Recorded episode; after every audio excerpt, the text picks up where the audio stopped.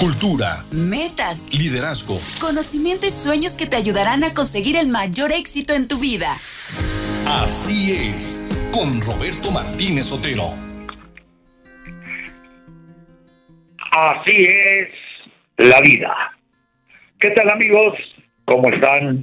Qué gusto saludarlos. Hoy es martes 4 de julio del año 2023 y ya estamos empezando la segunda parte del año.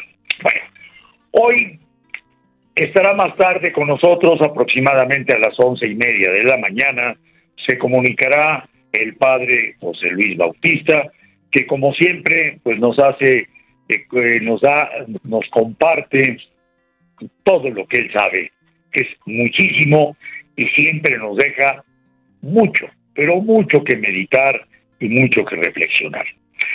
Quiero comentarles la experiencia que tuvimos ayer, Marichel y su servidor, en tener la oportunidad de empezar a leer el libro Cómo ganar amigos de Del Carnegie y Eliezer Salesman y sinceramente estamos emocionados porque fue muy buena la respuesta de muchas muchas personas que pudieron comunicarse a través de nuestros teléfonos, del Facebook, del WhatsApp, eh, del Spotify, donde nos dicen que les da, pues qué bueno que tengan esta oportunidad de estar escuchando la lectura, los comentarios, tanto de Marichel como de su servidor, y lo que ustedes también a través de las vías eh, telefónica o todas las redes sociales pues nos hacen favor de comentar. Eso nos da mucho gusto. Eh, lo pusieron ayer en, eh, en Facebook, así que también nos vieron, por los que no nos conocen, a Marichel y a mí. Y eso lo vamos a continuar, como les comentaba ayer, eh, la idea es que sea la mayoría de los lunes. Les voy a decir por qué la mayoría de los lunes.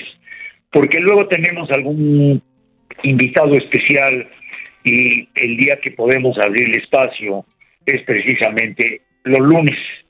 Por ejemplo, la semana que entra estará con nosotros el padre Ángel Espinosa de los Monteros, un sacerdote poblano, magnífico predicador, extraordinario, que ya pues ha recorrido todo el mundo, sobre todo de habla hispana, con sus prédicas, y que va a estar con nosotros el próximo lunes 10 en el programa, como siempre, en Así es. Él está promoviendo la construcción de un templo extraordinario aquí en Puebla de la Divina Misericordia y de eso nos va a platicar.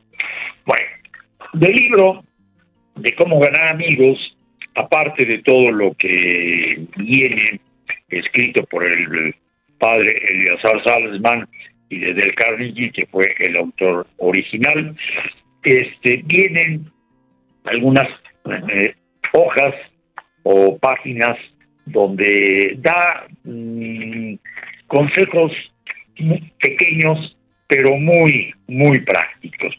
Por ejemplo, mire, este está muy bonito. Creo en ti, amigo. Creo en ti, amigo. Si tu sonrisa es como un rayo de luz que alegra mi existencia. Creo en ti, amigo. Si tus ojos brillan de alegría al encontrarnos. Creo en ti, amigo.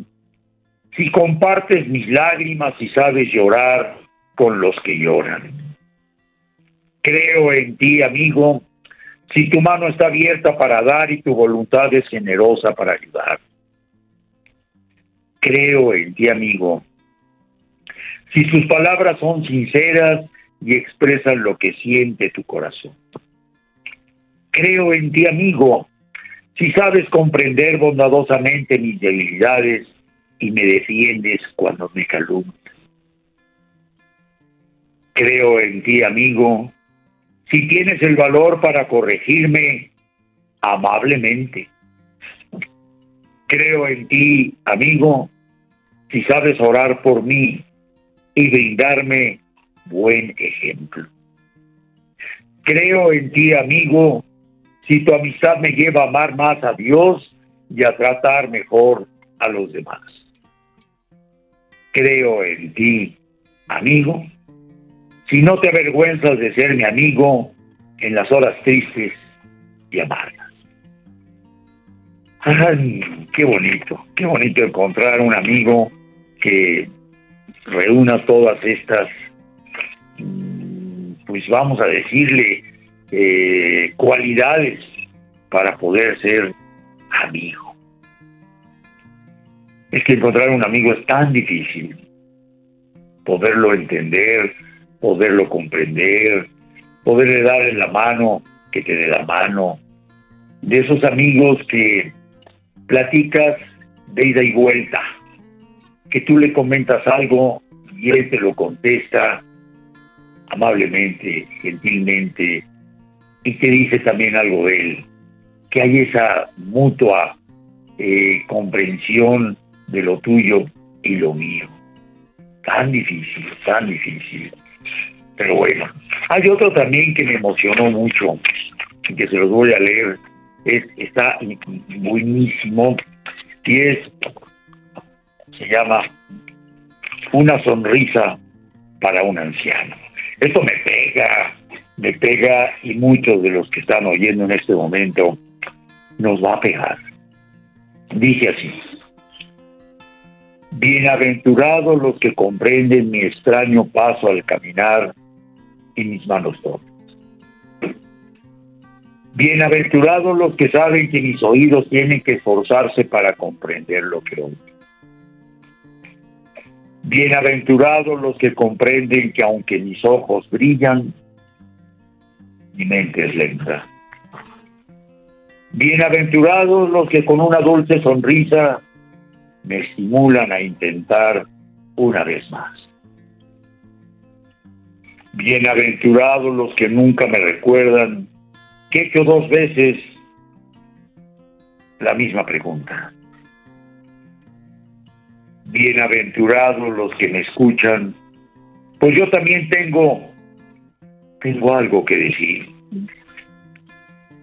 Bienaventurados los que saben lo que siente mi corazón, aunque no pueda expresarlo. Bienaventurados los que me respetan y me aman como soy, sino como ellos quisieran que fuera.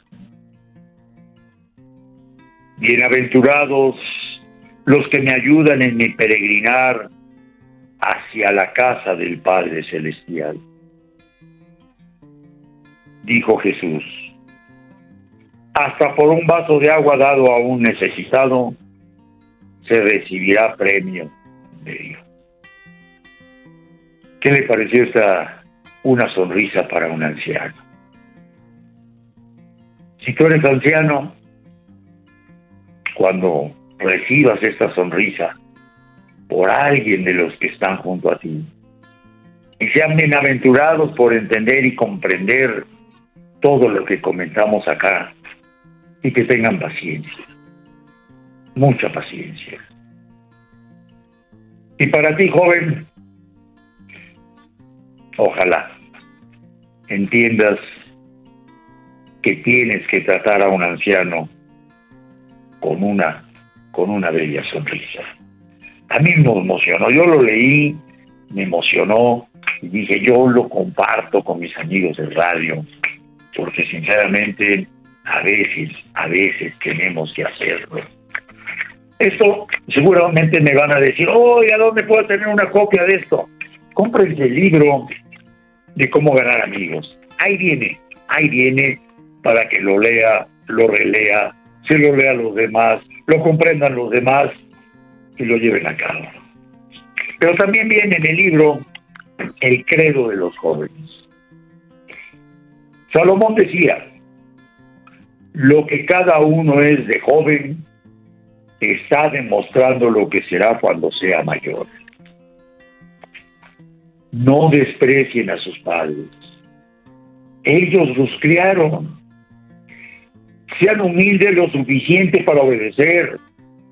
Algún día darán órdenes. Escojan a sus compañeros con cuidado. Se harán igual a ellos. Vigilen sus pensamientos, lo que piensan. Eso serán. Dominen sus costumbres o sus malas costumbres los dominarán. Escojan pocos amigos, pero que puedan ser buenos compañeros. Al manejar no darse importancia. Tener cuidado y se llegará. No dejen que sus compañeros determinen su conducta. Sostengan firmemente sus opiniones y su moralidad o su indecisión y flojedad los llevará en mala dirección. Al final de la vida se cosecha lo que se hizo en la juventud. Esto, como les digo, también viene en este libro que se llama Cómo ganar amigos. Son, son que nos vaya, lo leemos tan, tan, tan rápidamente, pero nos ayuda mucho.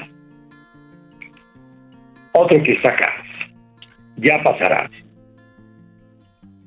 Hoy, Señor, me siento triste, muy cansado de luchar. Pero sé que con tu ayuda todo esto pasará. Hoy debo luchar conmigo, aceptar como son a los demás, pero sé que con tu ayuda todo esto pasará. Si no es buena mi salud y no veo el sol brillar, yo sé que con tu ayuda todo esto pasará. Dame, Señor, fortaleza. Llena mi vida de amor, porque sé que con tu ayuda todo esto pasará. Qué pensamientos más bonitos. ¿A poco no lo animan? ¿A poco no le dan la oportunidad de mejorar su humor, su bienestar de este día? Eh, todos tenemos problemas. Yo ayer tuve un problema muy especial. Me querían hacer un fraude telefónico, eh, pues dándome a entender que, que mi hijo estaba en peligro. Y, de verdad, pues Dios me ayudó a que esto no se realizara, a que tuve un momento de valor y decir, tengo que estar en el lugar de los hechos para cerciorarme de que no tengo que entregarles lo que me están pidiendo y saber que está bien mi hijo. Y me armé de valor. Y dos personas que estaban a mi lado me ayudaron a entender las cosas y saben que leyendo todo esto ya pasará. Vámonos a publicidad. Saludamos a Daniel López Domínguez, a Jessy, que seguramente está en los teléfonos. Ya te vi, Jessy. Desde acá te veo, no te veo físicamente, pero te veo en la imaginación. Vámonos a publicidad. Seamos una sociedad de convivencia. Sigue con nosotros en Así es. Vuelve tu inteligencia en una oportunidad para crecer. Así es. Regresamos. Pues regresamos mientras el padre José Luis Bautista se comunica con nosotros más o menos sobre las once y media de la mañana. Él terminará su misa en San Judas Tadeo y de inmediato vamos a hacer contacto con él. Yo estoy pidiéndole a Daniel y a Jesse que ya tienen su contacto para que sobre once y media más o menos se comuniquen con él y no los pasen para que nos, nos deje todo lo que siempre nos brinda con sus conocimientos, con su sabiduría y nos deja buenas, pero muy buenas eh, acciones para tener y salir adelante. Miren, dentro del mismo libro, que Cómo ganar amigos e influir sobre los demás, en una página viene en pocas palabras, siete reglas para hacer más feliz la vida en el matrimonio, para que usted vea. Primer punto muy importante, Y no nada más en el matrimonio, para todo mundo, para todo mundo. No lo haga, por favor, no lo haga. No regañar, no regañar nunca, jamás. Hay personas que ya abren la boca y ya están regañando. Automático, enojón automático. Qué horror de personas, qué situaciones tan complicadas ponen a los demás. Sobre todo, por ejemplo, cuando regañan a los hijos delante de todas las demás personas. Y ya automático, está jorobando parejo, no se toma ni un minuto de respiro. ¿Por qué cogiste la cuchara mal? ¿Por qué estás hablando tonterías y estupideces? ¿Por qué eres necio? ¿Por qué no eres obediente? Estás actuando como un niño mal. Ay, qué, qué horrible. Es una persona que regaña porque pasa la mosca. No, no, no, no, eso es espantoso. Y si usted es regañón, vea la forma de, de, de, quitárselo regañón. No nada más con la esposa, con los hijos, con los vecinos. no, no, no. Tengo un, un, amigo mío, tiene una vecina que es regañona de todo. Eh, ¿Por qué abre usted demasiado eh, tiempo el agua de su casa? ¿No ve que falta en la colonia? ¿Por qué deja usted el coche estacionado en el lugar que no le corresponde. ¿Por qué? ¿Por qué? ¿Por qué? ¿Por qué tanto regaño? Es una persona que da miedo, da terror, da horror. Por favor, no regañar, no regañar nunca, jamás, nunca, jamás. Segundo, no tratar de hacer cambiar bruscamente el modo de pensar de la otra persona. El que la otra persona cambie su forma de pensar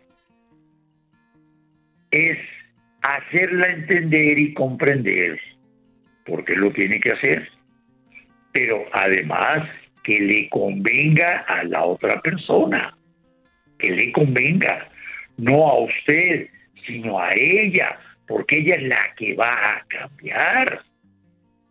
Entonces, tener el suficiente tacto, delicadeza, es saber utilizar las palabras adecuadas, sin enojarse, sin gritar, sin exasperarse, que ya no sé ni cuál más agregarle, y decirle a la otra persona, oye, utiliza las preguntas, oye, ¿te gustaría que cambiáramos tu hábito de acostarte a dormir. ¿Por qué?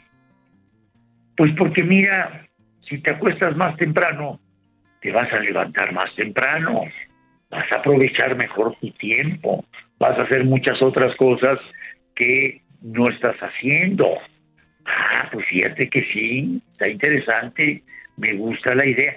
Ya, está convenciste.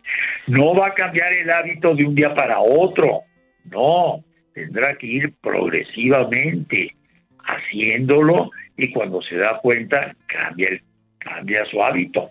Acuérdense cuando nos decían, eh, vamos a cambiar el horario una hora para atrás o una hora para adelante y nos quedábamos descontrolados y a las dos semanas ya no nos acordábamos de qué es lo que pasó y por qué estábamos tan desvelados o tan desmañanados. No tratar de hacer cambiar bruscamente. Tercero, no criticar. Ay, Dios mío, no, no. Las críticas. Estamos acostumbrados a que llega una persona y ya le estamos criticando. El peinado, si la mujer que se pintó demasiado, que se quitó, que le puso, que, que trae cachetes inflamados, eh, los zapatos no le combinan con la ropa que trae, los colores están muy desagradables, qué barbaridad, qué modisto, en qué escuela se habría educado, estamos buscando el cómo estar criticándolo. Caminas feo, ves horroroso, no te queda bien. No, no, no, no. ¿Por qué no nos acostumbramos a encontrarles las cualidades y las cosas bonitas que tiene esa persona? No criticar. Cuarto, demostrar que se aprecian honradamente las cualidades del otro. Encontrarle las cualidades al otro. Todos tenemos alguna cualidad o muchas cualidades. Y nos damos cuenta de inmediato. Por ejemplo, ¿qué tipo de prendas traes? Oye, qué bonito color tienes de tu camisa. ¿Dónde la compraste? Está fresca. Se ve que para la temporada está agradable. ¿O cómo están tus hijos? Normalmente los hijos nos encanta presumir de ellos. No, pues fíjate que, que mi hijo, no, no, no, no, puros dieces en la escuela, es un chamaco refusado. Luego, luego demuestra que es mi hijo y es muy buena gente, saluda, trata eh, de convencer a los demás, de poder llevar una buena plática. Y, y, y ahí ahí ya enlazamos con esa persona que estábamos tratando de criticar, ya le encontramos cosas que le agradan, que le gustan. Cuando va de visita a alguna casa, lo primero que ponen en las salas son los diplomas o las fotografías de la familia. Oye, mira, tu abuelita, qué bonita se ve tu abuelita se ve que era una persona muy buena gente. Sí, fíjate que mi abuelita era de un pueblito del estado de Veracruz, ahí cerca de Córdoba, muy alegre, eh, una señora que guisaba muy bien. Ya nos ganamos a la persona y no con la crítica. Que ahí, no, ahí la perdemos, ahí la perdemos y ya no tenemos esa amistad tener pequeñas atenciones. Esto de las atenciones es maravilloso, maravilloso. Usted ve una persona, por ejemplo, le cuesta trabajo atravesar la calle, ayúdela. Y esa persona se lo va a agradecer maravillosamente. Toda su vida se va a acordar de usted. No va a saber ni cómo se llama, ni de dónde salió, ni dónde llegó, pero tengan la plena seguridad de que esa persona hasta una oración va a ser por usted. Esa oración le va a llegar, esa bendición le va a llegar. Atenciones, que se le cayó algo a una persona, ayudarle a levantarlo o, abrirle la puerta a alguien. Eso abre amistades, abre mentes agradecidas y no sabe uno a la vuelta de la vida cuando esa persona tenga que darle a usted también una atención y se la va a dar. Encantado de la vida. Sexto, ser cortés y bien educado. Esas personas que se lucen diciendo majaderías, de repente hablan cinco palabras y cuatro son majaderías y se sienten importantes, se sienten, vea, yo, yo soy muy liberal, este, pues, mi educación no, no me preocupa mucho. ¿Para qué? Nos quedamos así de a seis y decimos, no es posible. Demuestra su corazón, lo que vale que esa persona que tiene que utilizar malas palabras para poderse enseñar a los demás, que lo vean, que, digan, ¿a qué persona es tan importante, tan mono, ¿no? Impresionante. Usted está de acuerdo en eso. Sea cortés y bien educado. Y séptimo, jamás ser maleducados ni groseros con nadie. Con nadie. Estamos hablando con nadie. Con una persona que sea más pobre que usted trátela como si fuera más rica que usted, trátela con cariño, trátela con amor y verá qué forma tan distinta de la vida. Hay una frase por ahí que siempre le he compartido con ustedes. Si te quieres sentir rico, llévate con gente pobre. Si te quieres ser pobre, llévate con gente rica. No, hay que ser parejo.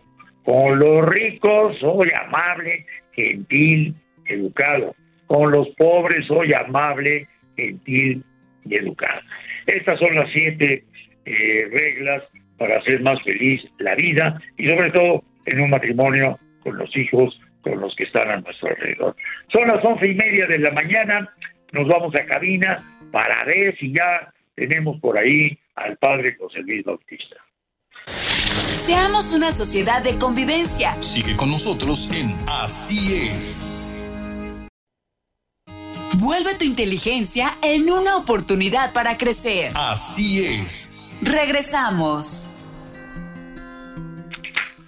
Pues regresamos. El padre José Luis Bautista, en cualquier momento ya tendremos la oportunidad de escucharlo, estamos pendientes. Y aquí en este mismo libro de cómo ganar amigos viene otra página con algún consejo práctico eh, corto, pero que nos permite meditar, reflexionar y hacerlo vida. Aquí dice así, a nadie le gusta recibir órdenes, pero con gusto se presta un servicio a quien bondadosamente lo pide. Ah, eso es muy importante, muy importante, porque hay personas que dan órdenes porque son los que pagan, son los que traen el dinero. Alguna vez encontré a una persona que llegué para que me atendieran, pero había una señora delante de mí. Y, estaba peleando con la empleada de esa tienda y, le estaba diciendo, este, oh, señorita, eh, gracias a usted, ya que yo compro, a usted le pagan. Así que me tiene usted que atender. Le voy a dar la orden de lo que necesito. La otra señorita estaba con los ojos totalmente desorbitados pero le contestó, muy bien, señora, discúlpeme, pero con lo que usted compra, medio me pagan, pero no tiene derecho a darme órdenes. Usted no es nadie para darme órdenes, aunque venga a comprar a este negocio. Bien dicho.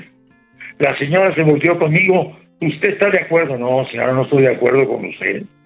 La señorita está trabajando por un salario y ese salario lo está recibiendo por atenderle a usted, no por servirle, porque tenemos esa costumbre de que pensamos que la persona en cualquier lado está para servirnos, no son nuestros sirvientes, aún nuestros sirvientes.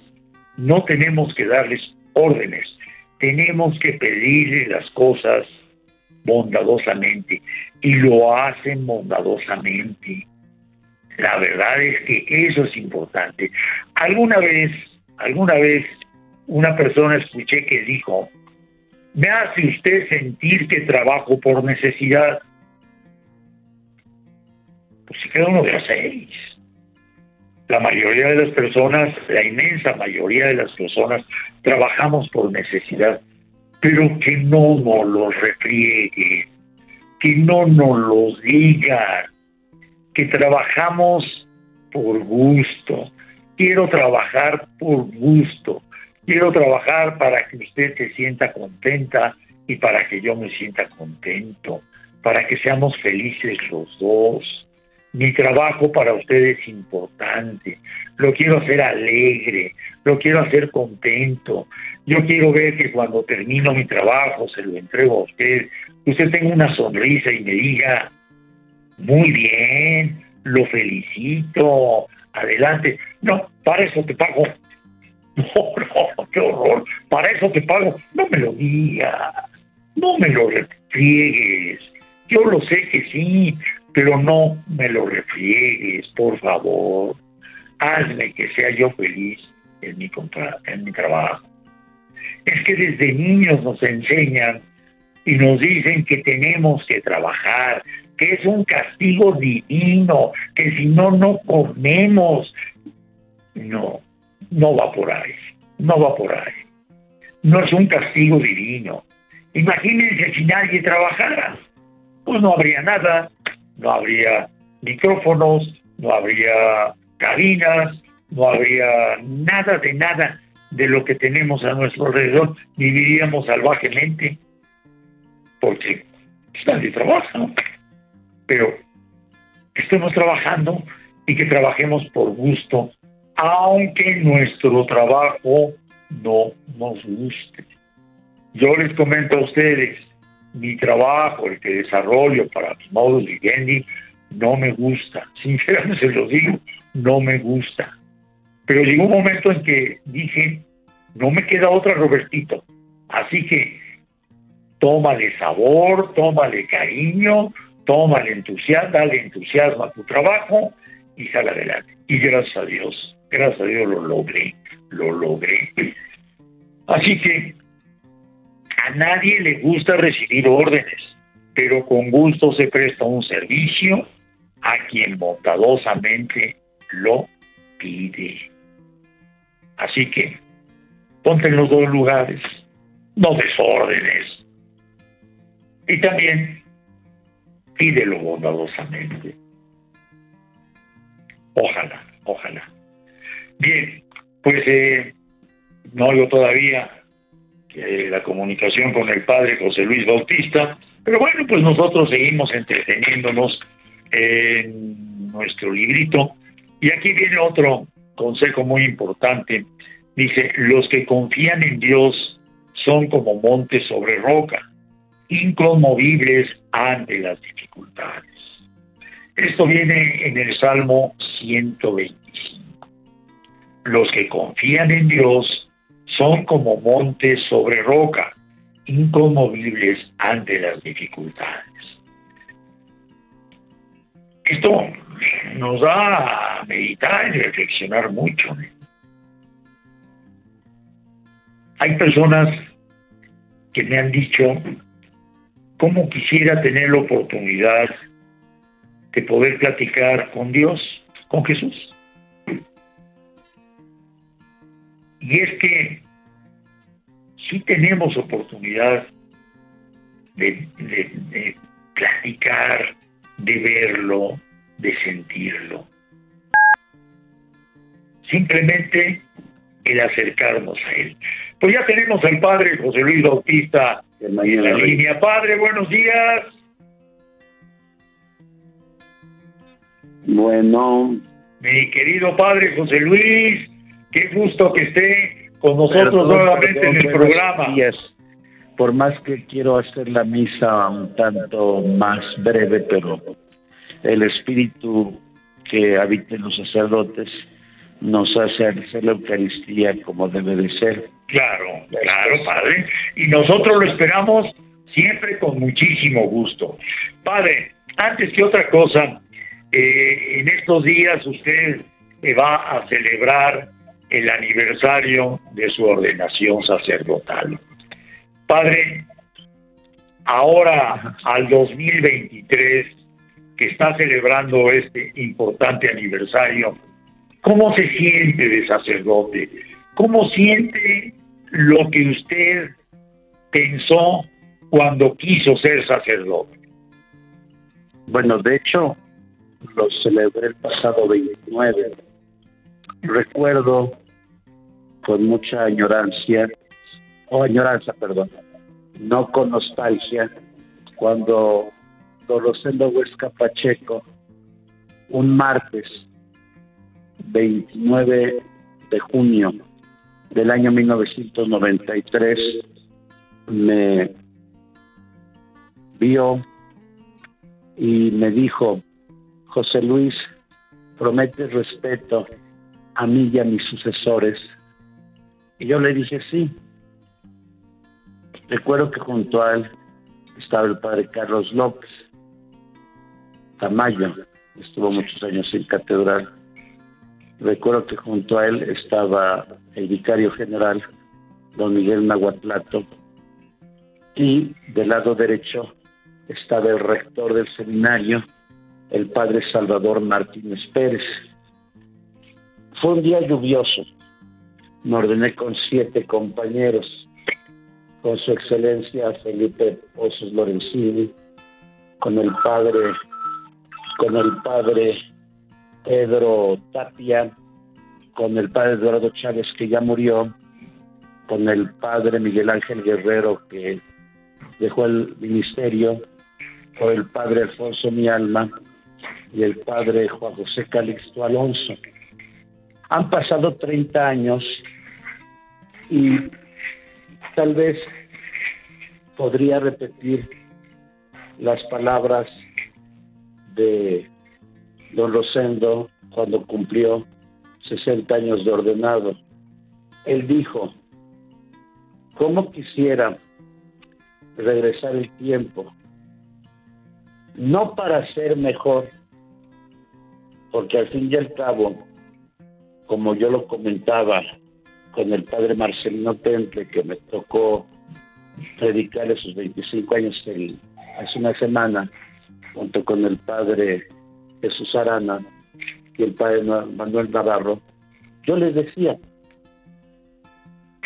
presentamos al Señor debilidades, deficiencias y caídas. Pero podemos decir, como hemos dicho en el Salmo, el Señor me libró de todos mis temores.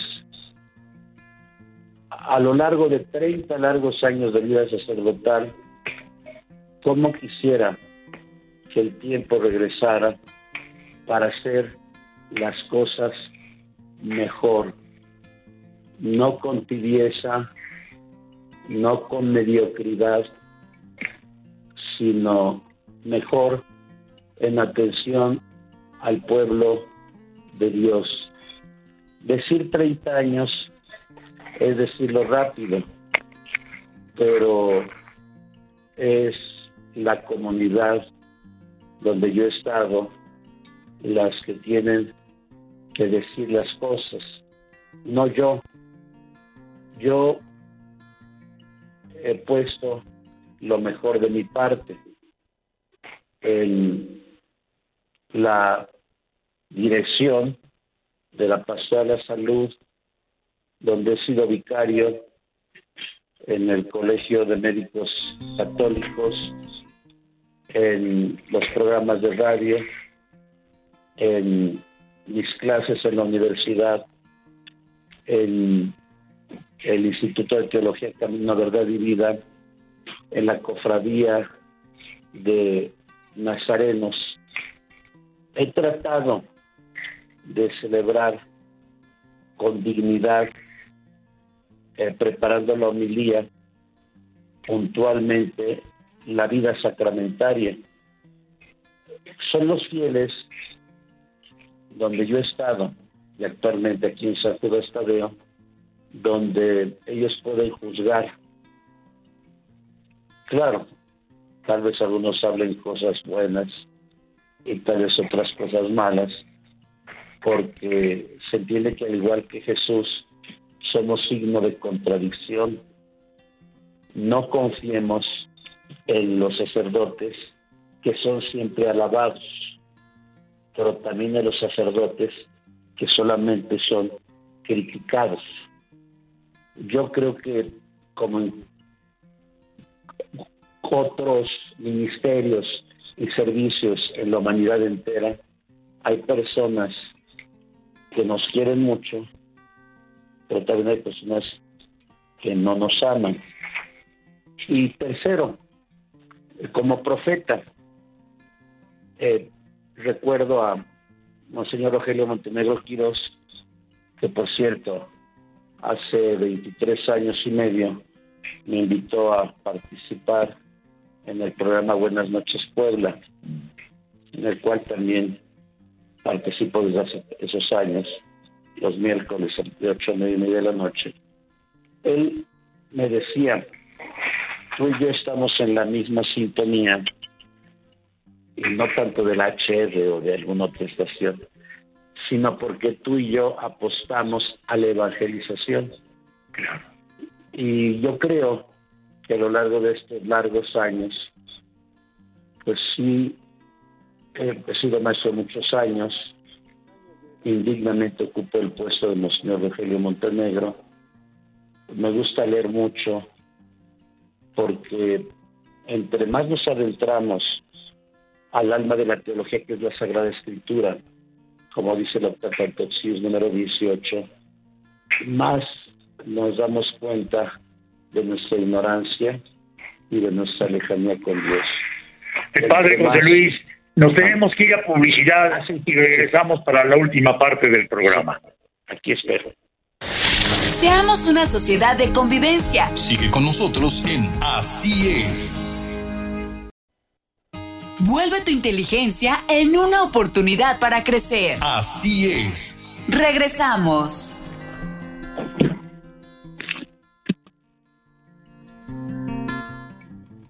Padre José Luis, lo seguimos escuchando con mucha atención. Finalmente, en los largos años que he transmitido desde la H y desde otras estaciones, casi nunca me gusta hablar de mi persona, que no me gusta ser ególatra. Pero miren, cuando ustedes, queridos radio oyentes, festejan a su párroco, a su vicario, a su amigo sacerdote, en realidad no lo están festejando a él porque la dignidad del sacerdocio no depende de las buenas obras mías ni de mis compañeros. Nuestra dignidad depende porque Dios puso su mirada amorosa en un servidor, en mi compañero de donación, padre Jorge López Árciga, párroco de Nuestra Señora del Rosario las Margaritas. Pero yo comentaba y decía, cuando nosotros entramos al seminario, entramos 40, 50 compañeros, pero en realidad yo considero que varios de mis compañeros tenían mejores cualidades, mejores actitudes que yo. Nosotros no somos dignos de sacerdocio. Por eso decía Juan Pablo II, sacerdocio es un don y un misterio. ¿Y por qué le llamaba Juan Pablo don? Porque es un regalo. No por nuestros méritos, sino es un regalo de Jesús. Es un regalo de Dios.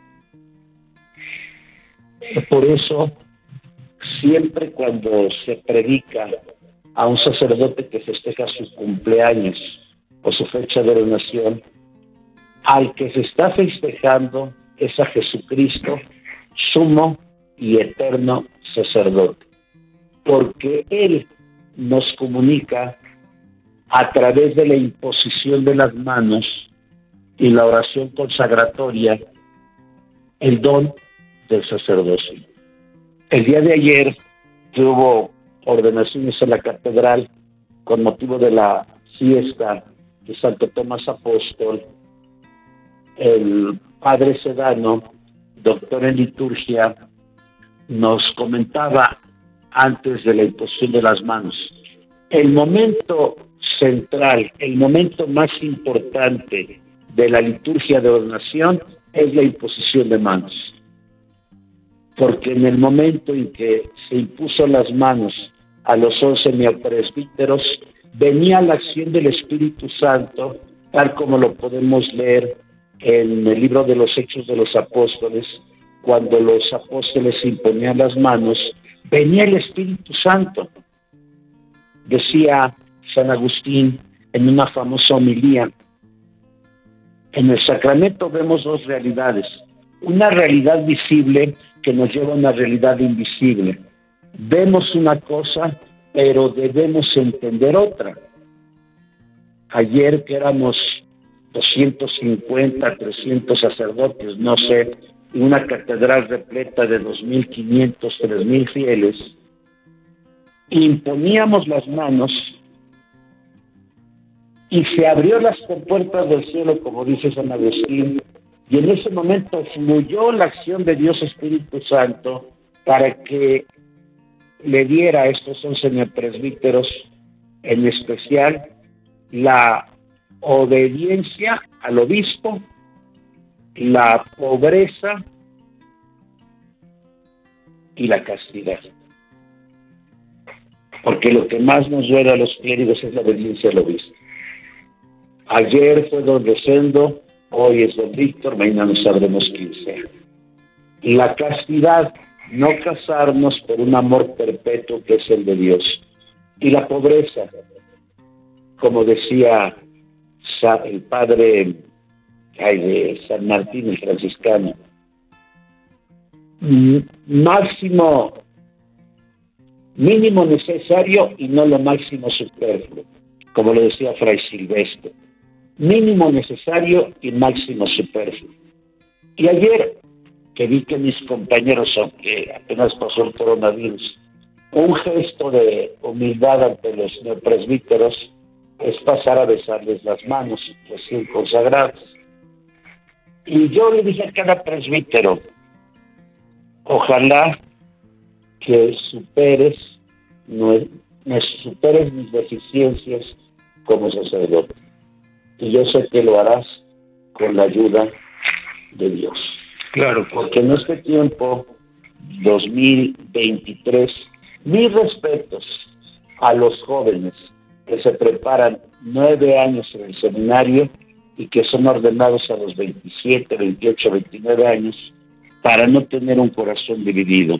Mis respetos a los jóvenes que todavía hoy consideran válido, necesario el orden sacerdotal en la vida de la comunidad, porque los sacerdotes son puentes, son pontífices entre Dios y los hombres. Finalmente, como dice el capítulo 5 de la carta a los hebreos, el sacerdote es un hombre tomado entre los hombres que puede comprender a los a los ah, débiles e ignorantes, extraviados e ignorantes, porque él también está envuelto en debilidades. Muchísimas gracias. Dios les bendiga y les guarde y les doy la bendición. El Señor esté con vosotros y la bendición de Dios Todopoderoso, Padre, Hijo y Espíritu Santo, descienda sobre ustedes y permanezca para siempre. Amén. Y perdón la tardanza. No, no se preocupe, Padre. Al contrario, queremos mandarle en nombre de todo el auditorio del programa de Así es, un simple y sencillo gracias por compartir con nosotros sus feligreses que tanto lo queremos. Gracias. Gracias a usted. Roberto Martínez Otero, como siempre, le deseamos y nos ponemos en manos de Dios y Dios en nuestras manos. Que sean felices. Logra tus metas y objetivos en Así es. Te esperamos en la próxima emisión.